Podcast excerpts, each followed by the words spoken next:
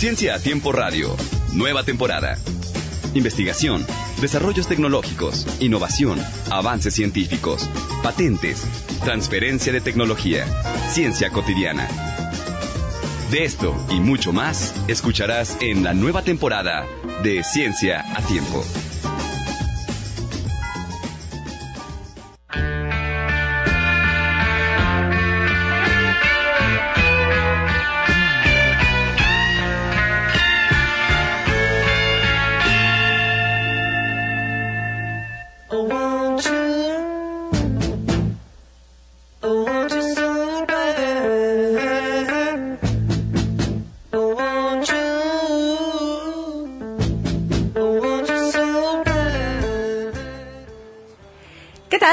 Buenos días. Bienvenidos a Ciencia a Tiempo. Como cada jueves le comparto el teléfono en cabina 229-5534. Estamos transmitiendo directamente en vivo a través del 96.9 del cuadrante de FM Radio WAP, la Universidad en la radio.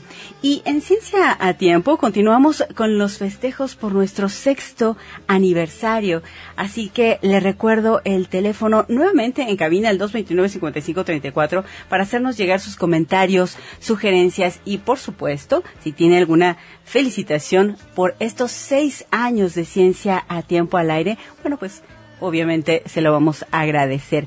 Y este día, en un programa más de aniversario, este programa de aniversario, nos acompañará el doctor Alberto Cordero Dávila, investigador de la Facultad de Ciencias Físico-Matemáticas, quien viene a platicarnos de un proyecto muy, muy interesante, reciclando un celular para construir un microscopio escolar optoelectrónico.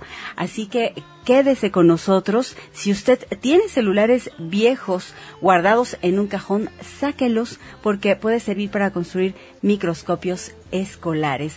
Le recuerdo que puede ver directamente en vivo Ciencia a Tiempo a través de Facebook Live del Facebook Live de Radio WAP, gracias a la colaboración de nuestra compañera Tere Alvarado, a quien cada jueves, bueno, pues le agradezco su ayuda. También eh, eh, estamos en Twitter, bueno, no, hoy no estamos en Twitter, eh, hoy no transmitiremos a través de Twitter, pero bueno, usted puede consultarnos también en Twitter como arroba tiempo ciencia en las siguientes emisiones. Vamos directo con las breves de ciencia a tiempo.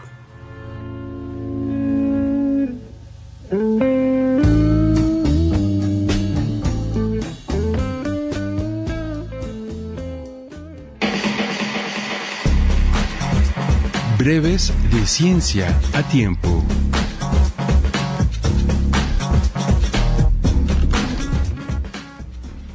En las breves de ciencia a tiempo en este día, como siempre, em, a nosotros nos da muchísimo orgullo presentar logros de los científicos mexicanos, de los jóvenes mexicanos, que con su esfuerzo y trabajo logran desarrollos, inventos y, eh, pues, em, cualquier cualquier invento que cada que ay perdón cualquier invento que ha sido motivo de orgullo.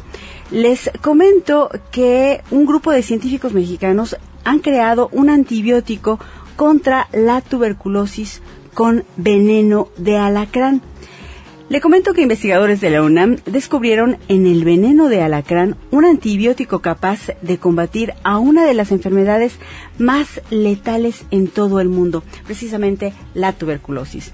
Expertos del Instituto de Biotecnología, encabezados por Lurival Domingos Posani Postey, lograron aislar, producir y patentar dos compuestos que son capaces de combatir cepas de este padecimiento y de bacterias Staphylococcus aureus, que también es conocida como estafilococo dorado.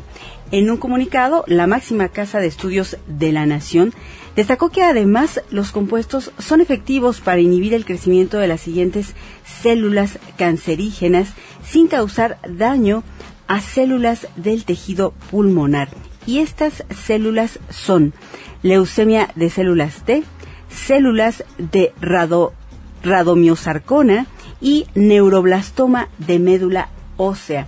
Estas células también resulta que pueden ser eh, tratados, tratadas con este antibiótico a partir del veneno de alacrán. Aunque es prevenible y curable, hoy en día la tuberculosis es considerada como la enfermedad más letal del mundo al provocar 45 mil muertes cada día y registrar alrededor de 30 mil nuevos contagios. En México, amigos de Ciencia a Tiempo, el Centro Nacional de Programas Preventivos y Control de Enfermedades, el CENAPRESE, reportó en 2016 2.569 muertes por tuberculosis y 21.184 nuevos casos en todo el país, siendo Veracruz, Baja California, Guerrero, Tamaulipas y Sonora los estados más afectados. El tratamiento contra esta enfermedad dura alrededor de seis meses, por lo que muchos pacientes lo abandonan. Esto, por supuesto, que genera cepas resistentes que requieren de mayor cantidad de antibióticos y extender la, la medicación hasta por cuatro años. Lubiral Domingos Posani Postay, investigador del Instituto de Biotecnología de la UNAM, ha estudiado desde hace más de cuatro décadas la estructura de los venenos de alacranes de México y 16 países más. Su trabajo le ha valido el reconocimiento nacional e internacional por, por sus contribuciones al desarrollo de antivenenos de última generación.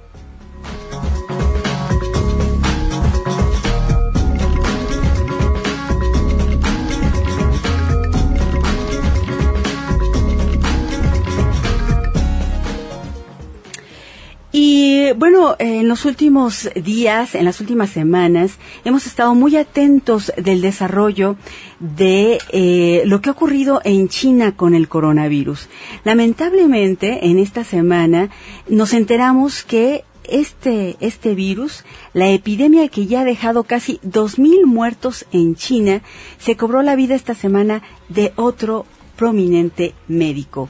Liu Ximing el director del hospital Guchan en Wuhan, el principal centro de atención para los enfermos del COVID-19, es decir, el coronavirus, y que se encuentra precisamente en el epicentro de la epidemia, murió como consecuencia de este patógeno, según confirmó la Comisión de Salud de este municipio.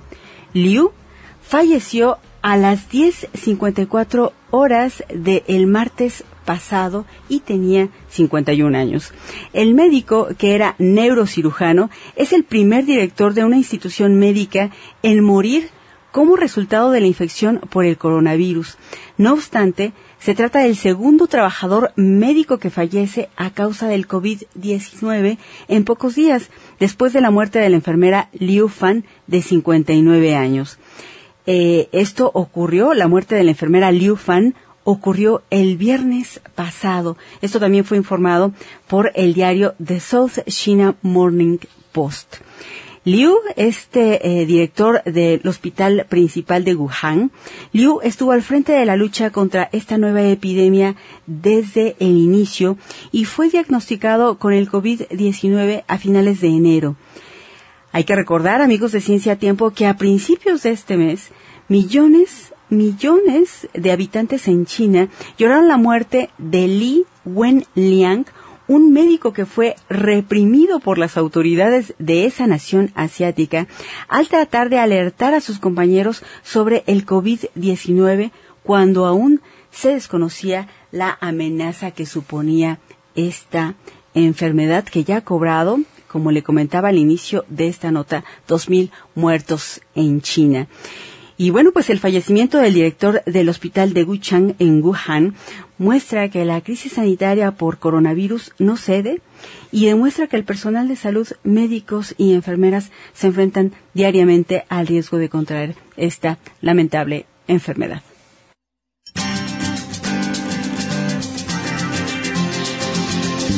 El investigador.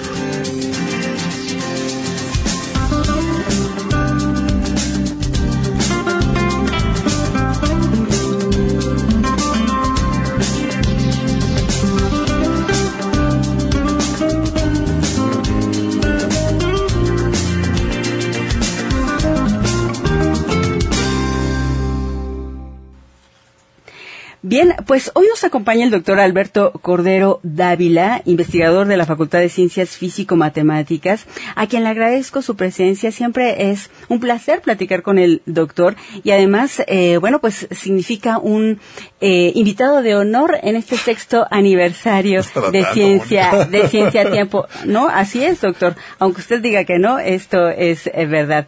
él nos viene a platicar sobre este proyecto reciclando un celular para construir un microscopio escolar optoelectrónico.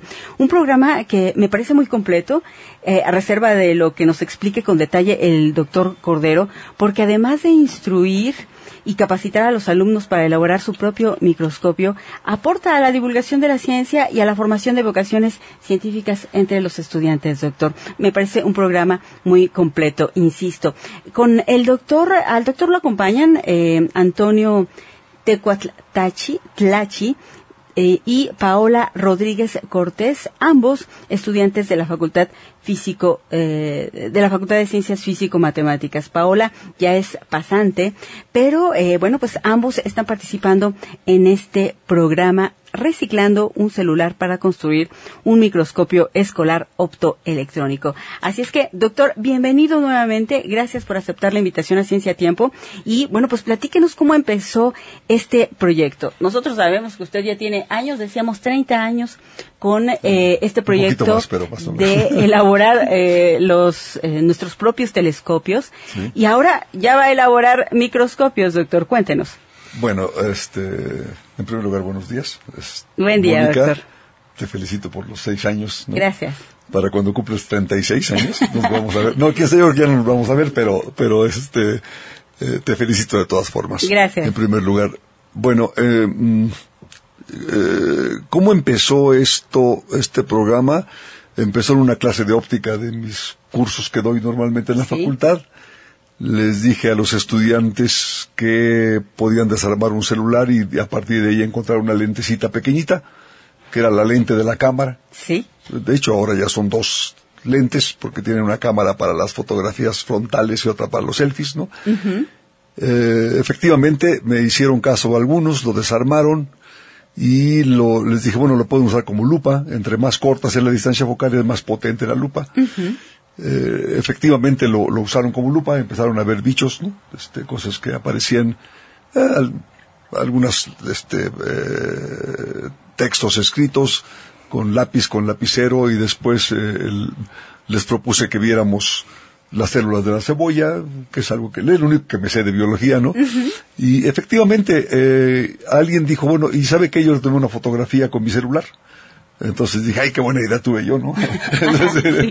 Realmente fue Jair que no vino ahora. Él es estudiante mío de la Facultad de Físico-Matemáticas y él fue el que se le ocurrió poner, montar el celular arriba. Entonces dije, ay, qué buena idea, ¿no?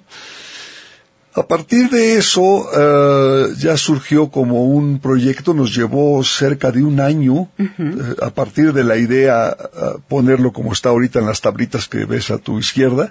Sí. Un, un, tiempo más o menos digamos que regularcito, no, no tan corto, en el que trabajamos los estudiantes y ahí sí entraron a trabajar los técnicos. Los técnicos empezaron a trabajar para ver cómo podía hacerse bueno, bonito y barato. Es decir, que pudiera eh, hacerse con cosas que pudiera uno comprar en la ferretería. Claro. Este, y eh, que se viera bonito, bueno, esto es nuestro concepto de belleza. ¿eh? Ahorita lo vamos a mostrar. que somos físicos, ¿no? Ahorita lo vamos a mostrar para que este, se vea a través de ya, Facebook. Ya, ya está, una vez hecho eso, eh, le hicimos todavía más modificaciones porque tenía varias fallas, ¿no?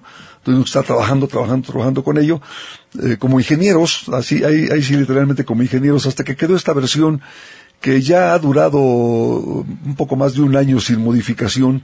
este, eh, no, le hemos encontrado defectillos por ahí. Eso es algo, una buena noticia, porque eh, quiere decir que ya está más o menos madurado. Hasta que nos llegue un ingeniero de, veras y nos diga cómo ponerlo bien, que, ojalá llegue algún ingeniero se interese y nos ayude a ponerlo bien. Eh, hace, la semana pasada estuvimos en Oaxaca, nos, nos invitó el Consejo Oaxaqueño de Ciencia, Tecnología e Innovación, eh, en el que invitaron a 20, mm, 40, son 120 escuelas a construir su microscopio de lunes a jueves. 120 escuelas de Oaxaca. 120 escuelas. ¿De la ciudad o algún Mm, municipio? no, algunas de la ciudad, algunas tardaban en llegar seis horas en, en- en- en llegar a la ciudad de Oaxaca. Sí. Y, y me daban un dato que me quedó, me quedé sorprendido de él. El- las personas del, del, del Consejo Oaxaqueño me comentaban que cada microscopio de los normales, digámoslo así, Sí. les cuesta del orden de 10 mil, 12 mil pesos. Y que el año anterior, en el mil- 2019, había comprado, el mismo Consejo Oaxaqueño había comprado 12 microscopios para repartir a 12 escuelas. Es decir, el costo es tan alto que Solo se alcanzó deben para gastar 12. 120 mil, 150 mil pesos claro. en esto. Y eh, considerando 10 mil pesos, suponte, cada microscopio, y ahora, comparado esto, los el costo de estas cosas es de 200 pesos, ¿no? Sí, y- claro. Y, los estamos vendiendo caros porque, para que la gente eh, piensa que sí funcionan, ¿no? Es en- eh, bueno, doctor, es enorme la diferencia, pero además hay que destacar que, em, digamos que la difusión, la penetración del proyecto ya es importante porque son 120 escuelas. Es decir, ¿cuántos alumnos? ¿Cuántos alumnos Sí, por claro. escuela, doctor? ¿Son bien 120 escuelas? Sí, ¿Cuántos sí, alumnos? aunque, aunque fíjate que, fíjate que eh, eh, por cada escuela se llevaron cuatro o cinco microscopios, más o menos. Ah, mm, eh, eh, así que eh, es, esta cantidad de microscopios, aunque suena grandota, es muy chiquitita. Tan solo Puebla, Puebla, para eh, ponernos más los pies en la tierra. En el estado de Puebla hay 2.200 escuelas secundarias Sí. más o menos, en, en- en todos los municipios, en los doscientos y tantos municipios del estado de Puebla. Y, y- y- y en esas escuelas, eh, en la mayoría, no tienen microscopio. Así que cuando hablamos de construir 200 microscopios, estamos hablando de nada. Es decir, cuando pensamos en que en cada escuela deba tener en su, en su almacén 10 de esas cositas, 10 tablitas, y que los lleven al salón y se los pongan a los alumnos y los alumnos las, man- las Sí, manipulen. las los- usen, los- trabajen con ellas. sin miedo a que se descompongan. Mm. Si se descomponen no pasa nada, se pueden componer con, de manera muy sencilla. Pero bueno, eh, regresando, pensemos en 2.000 secundarias, pensemos en 10 microscopios en cada secundaria, entonces tendríamos que construir 20.000. 20.000 son, pensando en, en- en términos del costo de, de- de- de los, de los microscopios estos, de 100, pe- piénsalo en 100 pesos para que salga rápido la cuenta, entonces son 20.000 eh, eh, eh, multiplicas por 10 serían 200 mil por 10 eh, con 2 millones de pesos tú surtes de y, y- pero 2 millones de pesos tú surtes de microscopios a todas las escuelas del estado. Y mira que 2 millones de pesos es para ti y para mí que vivimos de nuestro salario puede ser mucho, pero sin embargo, Sí, a nivel presupuestal, para un, presupu- un claro. presupuesto del gobierno del estado o del municipio, etcétera, es nada. Eh, doctor, pero bueno, aquí la pregunta, porque, bueno, sabemos que usted ha instruido en diversos cursos a lo largo de todos estos años en la elaboración de telescopios para Sí. que cada persona elabore su propio telescopio. Em, en el caso de los microscopios, ¿no será lo mismo? Porque, bueno, estamos hablando de dotar a las escuelas. Bueno, sin embargo, le pregunto, eh, ¿habría la intención, el interés más adelante de, cada- de que cada uno de los alumnos pueda construir su propio microscopio y que, bueno, pues ellos lleguen con su microscopio a realizar sus prácticas de laboratorio en la secundaria sin la necesidad de que usen los que están ahí, ¿no? Sí, eh, es decir, llegaste tarde a tu, con tu idea, porque ya lo están haciendo así. No, le- le- le porque es la pregunto, idea. seguramente, eh, es la idea, de esa decir, forma, de hecho ¿no? nosotros llegamos con los materiales cortados, pero además se cortan, se- en cualquier carpintero eh, puede cortar las tablitas de abajo, los tornillos los compras en cualquier ferretería, este, eh, el espejito que está abajo en- en- como diagonal es de una bolsa de de, de, de, A ver, de si quiere mostrarlo, ¿sí? si quiere mostrarlo, por favor, también para que lo podamos ver ¿Para a través de la, ¿Para dónde aquí, aquí en la transmisión de Facebook Live. Sí, aquí está. es decir, lo que tiene es una tabla, este, eh, eh, tornillos que compras en cualquier ferretería, esta tuerca especial que también se comp- compra en ferreterías, esta, este plástico que se le pone que no es más que un resorte, funciona como un resorte para enfocar, y ya. Y, y el, y la lentecita esta que se, la lentita pequeñita que aparece acá, que se le quita al celular, ya se pone todo. Los muchachos, este, la, la primera parte del curso para construir su microscopio dura mm, del orden de unas tres horas, en el que les enseñamos Tres horas. No, pero nada más la mitad de tiempo, falta ok, otras tres horas. ok, Ahorita te digo. Este, las primeras bueno, tres aún así horas- es muy poco tiempo, Sí, el, el curso tarda cinco horas, más o menos, seis horas. Depende del grupo.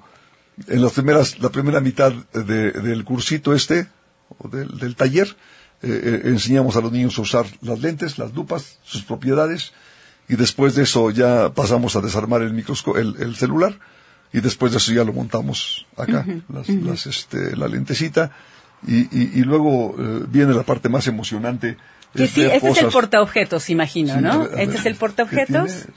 Así es. cabeza de una mosca. ¡Au! Ya se cayó No, la cabeza no, de la mosca. está, acá está, acá está. Ahí está la cabeza de la mosca. Muy bien. Te enseñamos primero la... A ver, espera, aguanta. ¿Cebolla?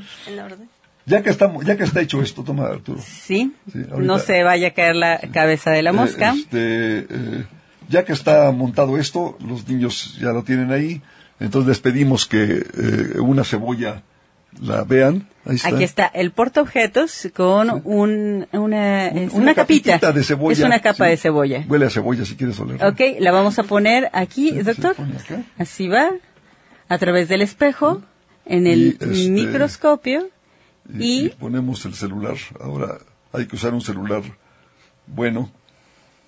Ah, espérame, aguántame. Sí, doctor, y le pregunto, eh, aquí en esta en esta construcción que ustedes hicieron, ¿dónde se encuentran las partes del celular? Le pregunto. A ver, pues hab- había que desarmar el celular. Hay una camarita chiquititita como de mm, unos mm, 10 milímetros, un centímetro por medio centímetro por medio centímetro. Es una camarita como las camaritas que estaban en el Paseo Bravo, nada más que eran grandototas, Ajá. así nada más que en chiquito. ¿sí? Ok, esa es la que se extrae del teléfono celular, de los teléfonos celulares Sí. que ya no se usan, que se pueden desechar, y eh, se coloca en dónde? Dentro, Acá. en esta tablita. Ahí se coloca arriba la tablita, Ajá, se le coloca esta cosa así, sí. y entonces se empieza a, a enfocar. Eh, eh, se enfoca con el tornillo que usted acaba de comentar, se puede comprar en cualquier tlapalería Sí, efectivamente. y a través de un celular eh, que está funcionando adecuadamente, ahí se pueden ver ¿Ya las capas. Así es. Aquí ¿Ya vamos a comentarle a los radioescuchas que eh, con eh, el tornillo, el tornillo sirve como un medio de enfoque, se, se coloca el, el celular sobre el microscopio que se elaboró. Eh, eh, ya como lo ha comentado el doctor, y aquí se pueden apreciar efectivamente ¿Qué es lo que- qué es lo que tú las, eh, la es la capa de la cebolla, pero se ve como eh, bordes, ¿no? se ven una, como, una, bordes. una- una pared de ladrillos, ¿no? Así es, como una pared de Sí, ladrillos es que se ve. Si, Sí. si, si te acuerdas en la secundaria, esta, esta fotografía estaba... Sí, efectivamente, aparece sí, como una las- pared. Son las células de la cebolla. una pared de ladrillos. Doctor, y le pregunto, cuando los chicos ven que, bueno, después de este procedimiento, que me imagino es muy, eh, muy ameno para los chicos elaborar su propio telescopio, y después ven a través de eh, un celular y el uso del telescopio estas imágenes, ¿cuál es la reacción de los chicos, doctor? Ah, pues una, una, es- eso te lo pueden platicar ellos, pero porque ellos trabajan directamente con los niños, yo también. Sí, sí. Pero eh, eh, surge una, una situación, una condición como de euforia Sí, claro. en los niños, pero lo primero que hacen los niños es, este, salir a buscar cosas. Para traerlos, sí, para claro. traerlas.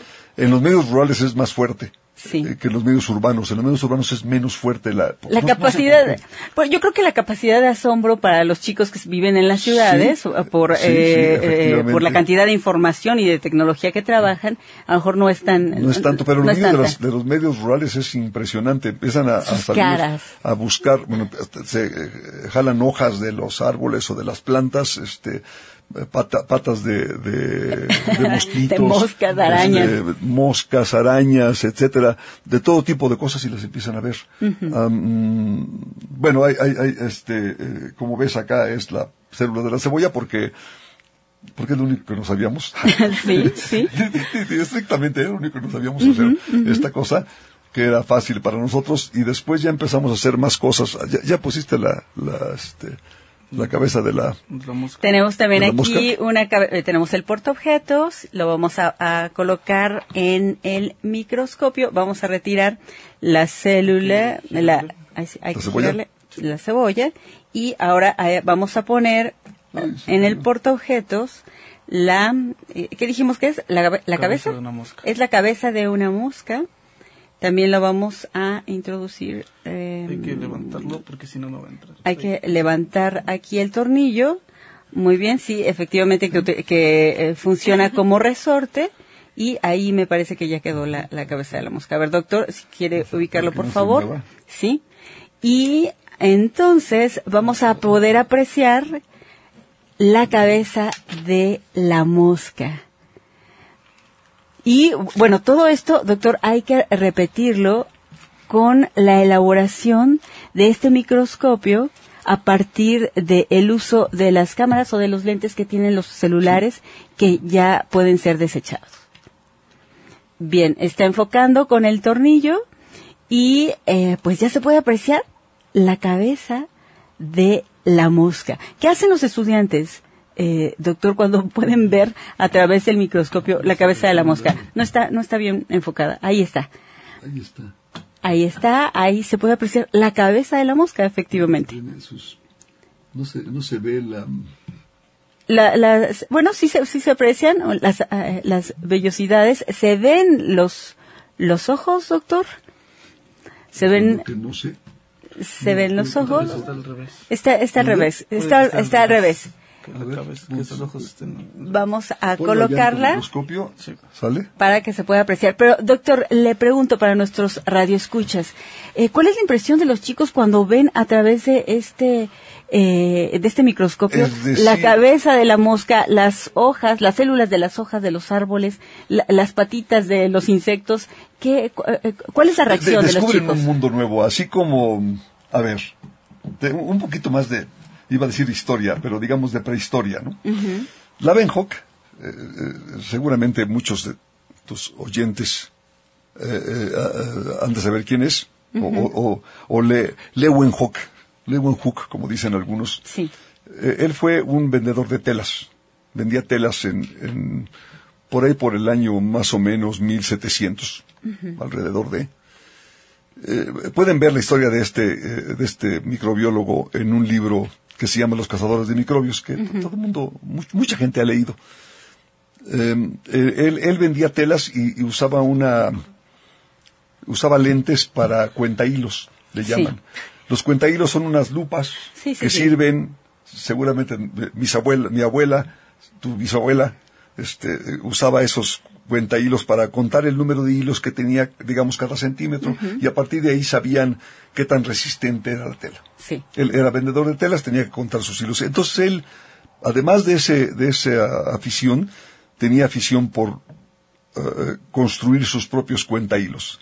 Y empezó a desarrollar lentecitas cada vez más pequeñas, pero a medida que eran más pequeñas eran más poderosas. Sí. Y dejó de observar solo las telas. Y entonces empezó a observar Otras lo cosas. que había en el mundo, particularmente empezó a ver, eh, empezó a ver las células de cebolla, empezó a ver espermatozoides, empezó a ver las pulgas, ¿sí? Y empezó a ver que tenían estructura. Se empezó a sacar este, el, el- la- la- lo- el- en los dientes, lo que tiene entre los dientes, y lo ponía y observaba que había. Sí. Este, muchas cosas más que no puedo decir al aire, pero lo cierto es que él lo, lo, lo, lo- lo empezó a hacer y se considera a Lavenhoek como el, el microbiólogo, el padre de la microbiología, porque justamente fue el primero que empezó a ver esto con las lentes que él construía, que por cierto a nadie le dijo cómo las construía. Se quedó con el secreto. se quedó. Doctor, vamos a tener que ir a un corte y regresamos para preguntarle a los chicos, a estos estudiantes de la Facultad de Ciencias Físico-Matemáticas, eh, bueno, pues qué impresión han tenido respecto a la construcción de sus propios microscopios a partir de celulares que pueden ser reciclados. Vamos a un corte y regresamos con más de Ciencia a Tiempo.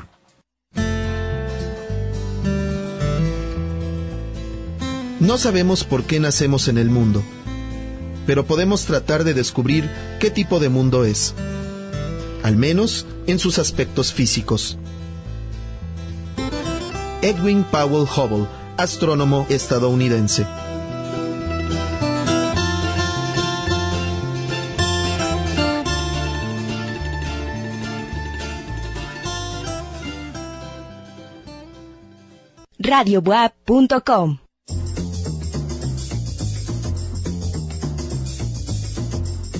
Estás en Ciencia a Tiempo.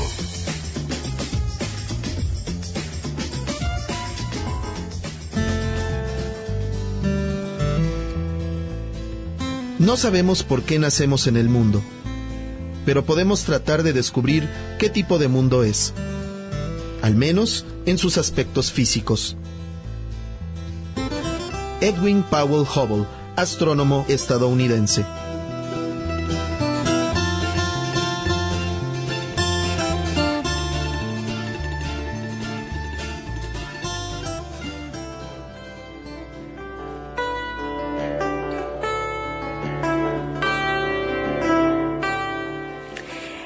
Regresamos a este programa de aniversario por los seis años de ciencia a tiempo.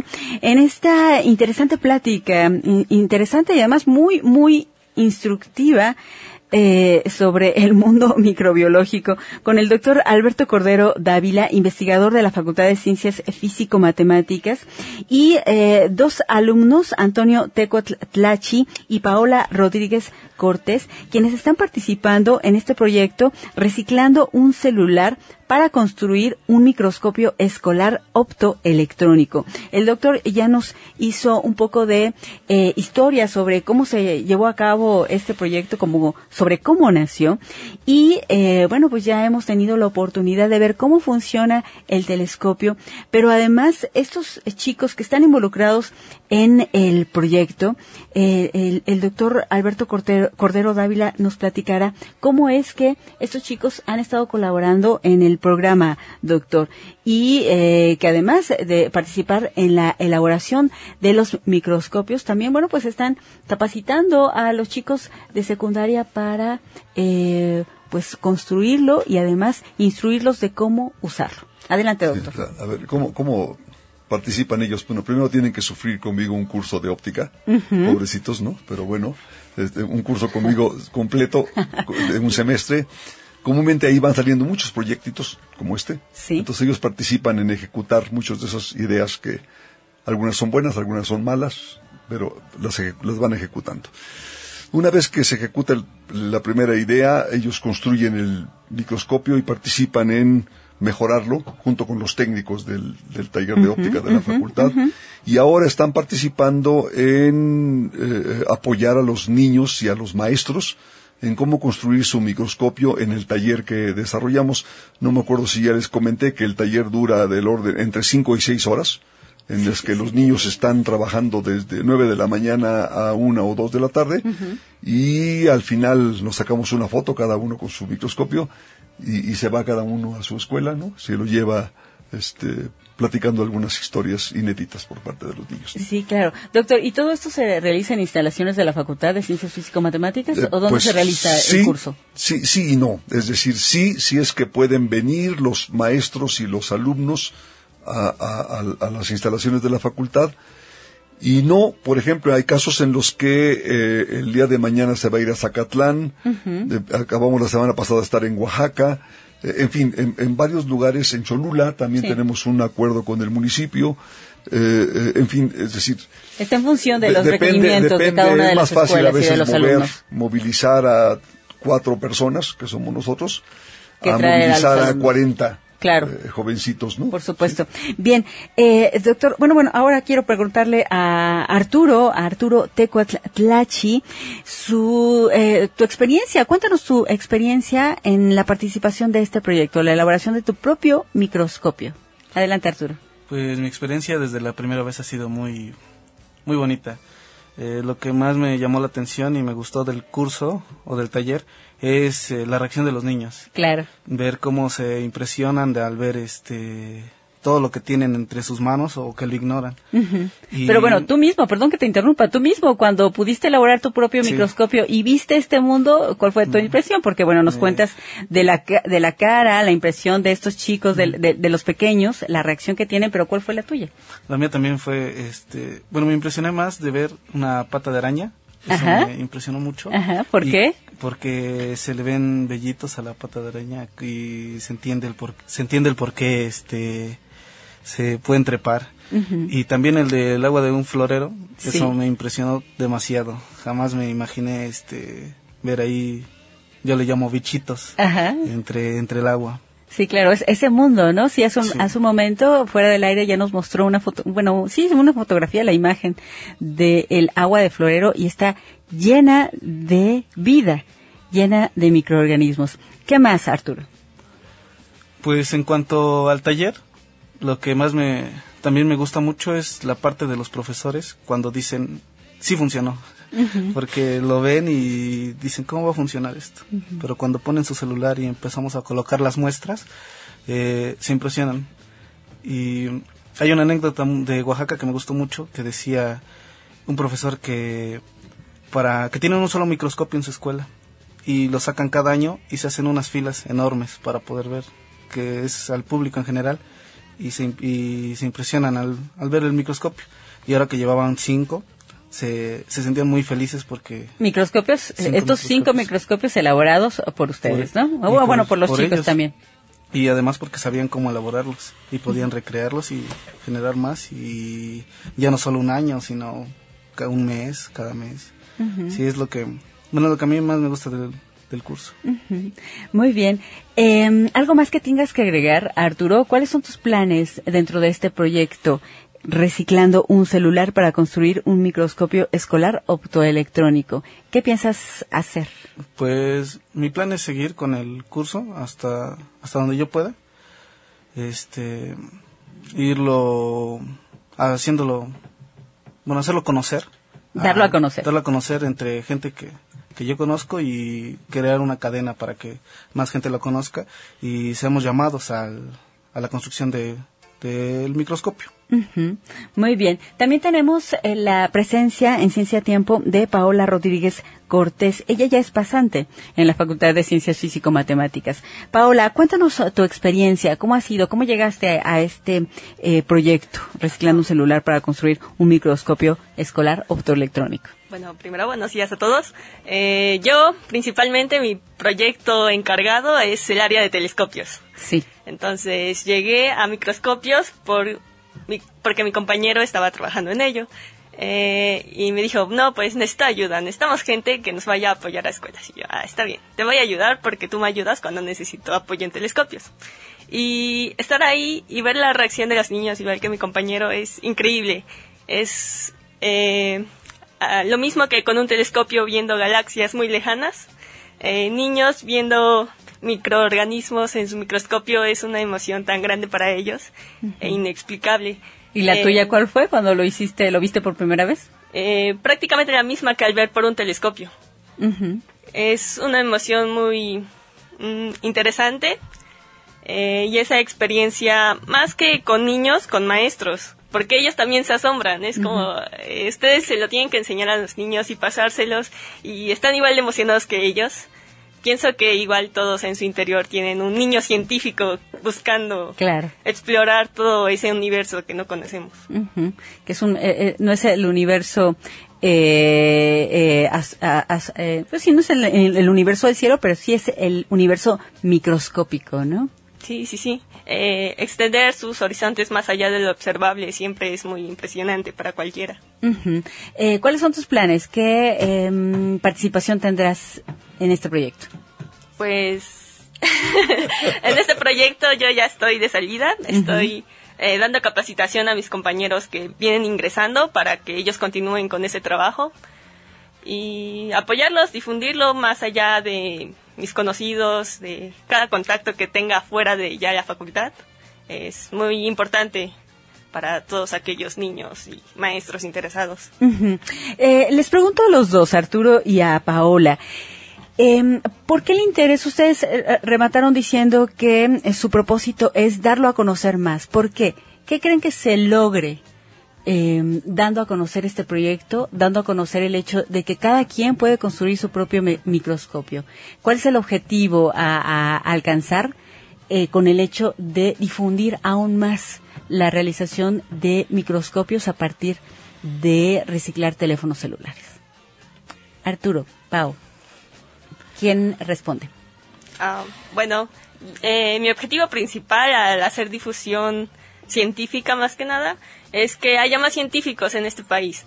Eh, me interesa bastante a mí como mujer que se difunda a las niñas y se hacen campañas muy importantes en, ahorita con todo lo que pasa en el país para que las niñas se interesen en estos proyectos. A mí, pues desde pequeña siempre me han interesado y se me hace muy importante que estén las oportunidades ya para estos pequeños que vienen naciendo en este momento. Muy bien, gracias Pau. Arturo.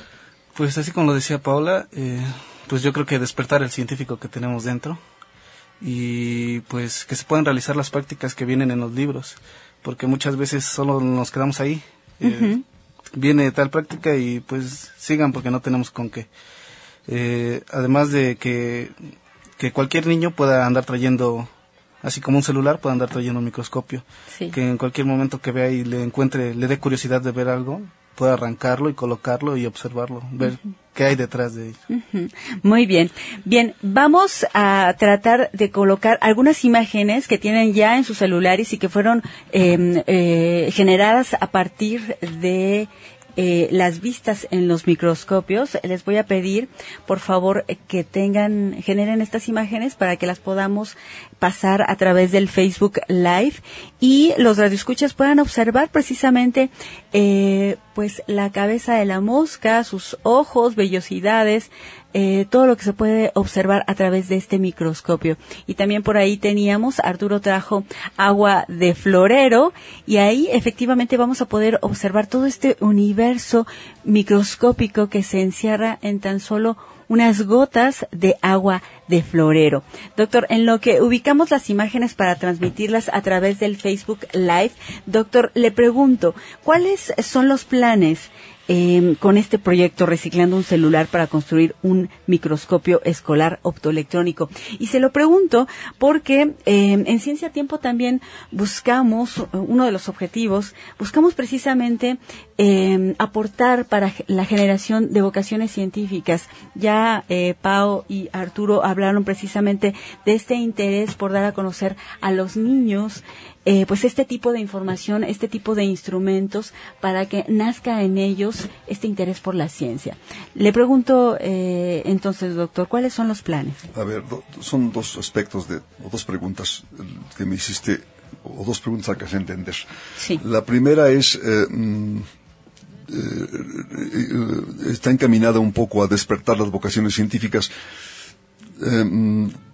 Yo estoy de acuerdo en que hay que despertar las vocaciones científicas, pero yo también estoy de acuerdo en que sería importante que eh, cualquier abogado, cualquier eh, economista, cualquier, este, no sé, químico o, en, fin, cualquier profesionista, cualquier ciudadano, cualquier ciudadano que tenga derecho a, o que tenga y tenga derecho y tenga acceso a una cosa de estas, seguramente, o eso quiero, sí, que va a ser un mejor abogado o mejor este, economista o mejor eh, una persona que tenga acceso a esto. así como, así como un abogado puede gustarle oír la novena sinfonía de Beethoven ahora que es el año de, de Beethoven. ¿no?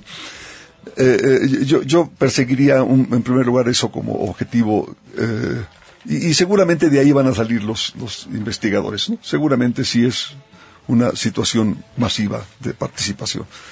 El, el, el, lo segundo es que sigue, yo, yo pensaría que un poco recordando al ingeniero Terrazas cuando nos decía que en México no sabíamos hacer ni un foco. Eso fue hace 50 años, eh, bueno, 45 años. Eh, él nos decía eso en las conferencias acá en la Escuela de Física, cuando estaba en la Escuela de Física en el Carolino. Sí. Bueno, ahora nosotros podemos, tenemos la capacidad de hacerlos. Lo, lo, que es lo que sigue, lo que sigue es que haya interés en eh, las autoridades municipales o, o, del gobierno en decir, pues vamos entrándole al proyecto.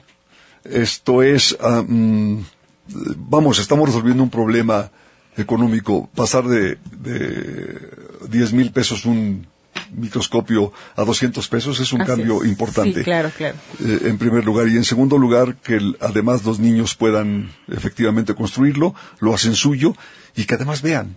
Es decir, sería un suplemento ideal yo diría que no un suplemento, una base ideal para su desarrollo Sí, claro. en la parte científica, ¿no? Y, y su formación académica en general. Su formación académica en general. Muy bien, doctor. Por último, vamos a agradecer a Claudia García, a nuestra radioescucha, que eh, tuvo la amabilidad de comunicarse con nosotros y comentarle que eh, toda la información que, eh, requiera sobre la realización de estos telescopios puede acudir, perdón, eh, microscopios, puede acudir directamente con el doctor eh, eh, Cordero. Doctor, eh, su teléfono, contacto Sí, como y no, demás. pues me puede hablar al 2225 31 30 15. Mándeme un WhatsApp y ya le contesto eh, este lo que lo que proceda. ¿no? Muy bien. Sí. Y vamos a transmitir, a ver las imágenes a través del Facebook Live. Si quieren eh, ponerse de pie, por favor, para transmitirlas, para que se puedan observar a través del Facebook Live, se las vamos a dejar. Esta es la cámara, por favor, para que nuestros eh, eh, radioescuchas y la gente que nos está viendo a través de Facebook Live pueda observar esta maravilla eh, del mundo microscopio a través de la construcción de microscopios con la ayuda de celulares que se pueden desechar. Bien, eh, pues se nos acabó el tiempo. Agradezco nuevamente al doctor eh, Alberto Cordero Dávila, investigador de la Facultad de Ciencias Físico-Matemáticas, por haber aceptado venir a Ciencia a Tiempo a platicar sobre este interesante eh, proyecto Reciclando un celular para construir un microscopio escolar optoelectrónico. Gracias a Paola y gracias a Antonio por participar en este proyecto.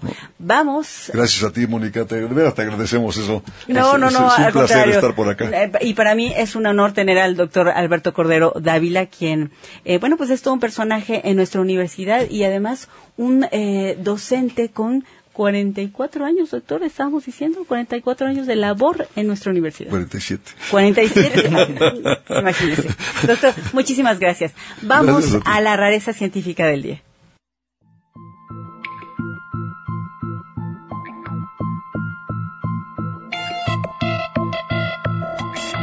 Rarezas científicas.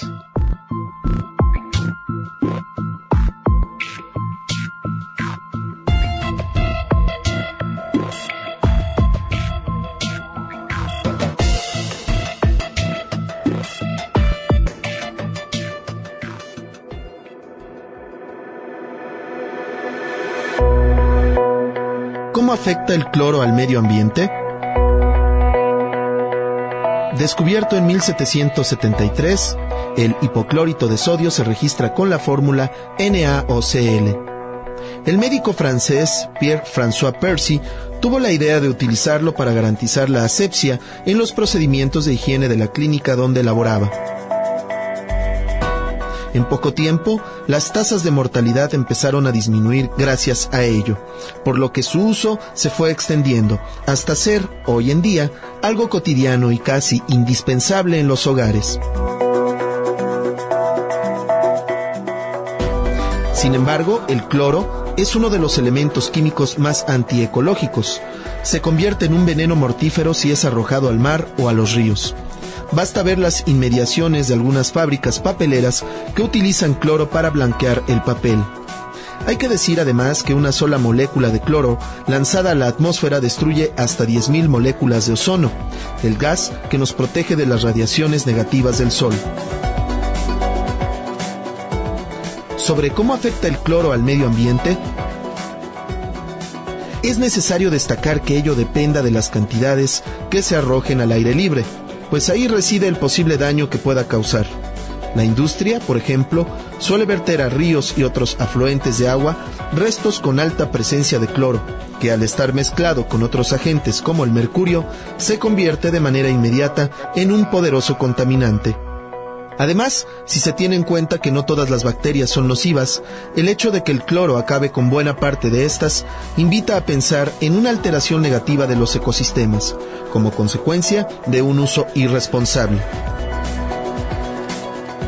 Por otra parte, se dice que este compuesto químico reacciona con la materia orgánica del agua, generando subproductos, tales como los trialometanos y el ácido acético halogénico, este último considerado como un compuesto cancerígeno.